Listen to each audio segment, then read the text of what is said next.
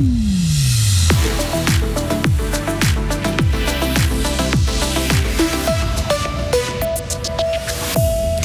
Les sociétés de musique gruyérienne devant un jury, un bon moyen de progresser. Les Fribourgeois ont bougé en rythme pendant cinq jours. La fête de la danse attire un nombre record de participants et pas seulement dans le canton. Pour que la mort de leur fils ne soit pas vaine, les parents du châtelois Noah créent une fondation de soutien aux jeunes sportifs. Et puis de la pluie jusqu'à mercredi matin et ensuite un temps en partie ensoleillé. Vous ne rêvez pas pour l'ascension. Nous sommes lundi 15 mai 2023. Bonjour Sarah Camporini. Bonjour Mike, bonjour à toutes et à tous. On commence en musique avec le 37e giron des musiques gruyériennes. Les fanfares de la région se sont produites devant le public, mais aussi devant un jury ce week-end au Paquier. Elles étaient en effet 22 pour le traditionnel concours en salle, se confronter à la vie de professionnels pour une société de musique. C'est très constructif. Sabrine, Sabrina Delez, directrice de l'écho du Vanille Noir de Grand Villard. Euh, le fait de pouvoir jouer devant un jury, en fait, pour une société, c'est vraiment très utile parce qu'il y, a, y a deux aspects. Il y a tout d'abord l'aspect préparation. Les musiciens ont envie de bien faire, donc on, prépare vraiment cette prestation en détail avec une planification euh, très, très appliquée. Et ensuite, euh, le but, c'est d'avoir un feedback du jury. Donc quelqu'un qui n'a jamais entendu la, société avant ou, très peu, qui vient avec une oreille neutre et puis qui nous donne un retour sur le, fruit de notre travail. Donc c'est vraiment, pour nous, c'est vraiment très bien d'avoir ce, ce retour. Le concours ne comporte pas de points, mais une appréciation de la part des jurés.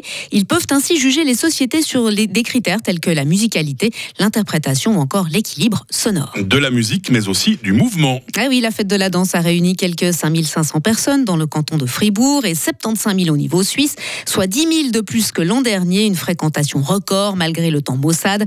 Les enfants des écoles primaires de Fribourg et de Bulle ont pu s'initier à divers styles comme de l'afro-latino, du modern jazz ou encore du Dance. Tariq Ramadan devant la justice genevoise. Le procès de l'islamologue se tient dès aujourd'hui et jusqu'à mercredi au tribunal correctionnel. Il est accusé d'avoir violé et contraint sexuellement une femme dans une chambre d'hôtel à Genève en 2008. Cette figure charismatique de l'islam européen risque entre 2 et 10 ans de prison. En France, il est également soupçonné de viol commis sur quatre femmes, une affaire qui a déclenché sa chute en 2017.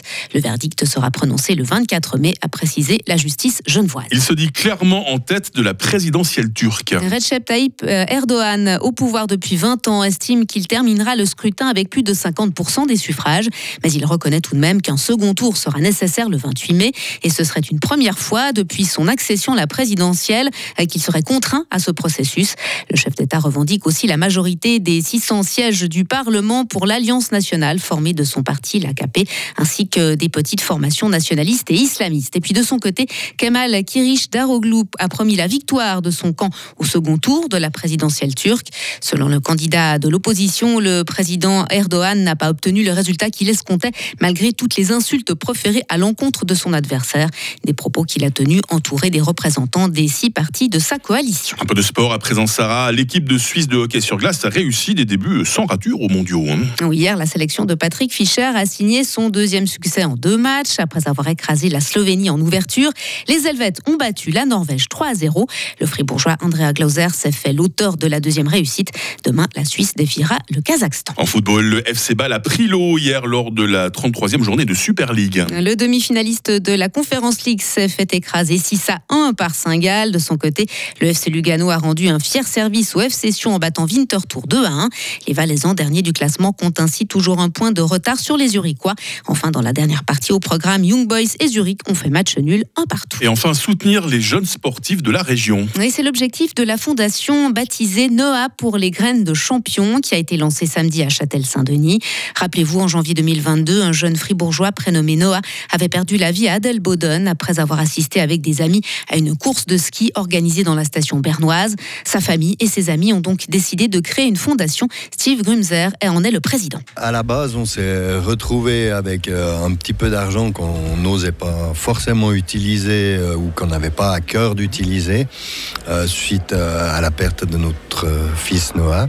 Et puis, on s'est dit, pourquoi pas soutenir les jeunes de la région Juste en ouvrant le journal local, euh, c'est clair que toutes les semaines, on a des jeunes sportifs qui ont des articles, qui ont fait euh, des résultats et tout. Puis voilà, on s'est dit, il y a une structure à mettre en place pour les jeunes sportifs de notre région.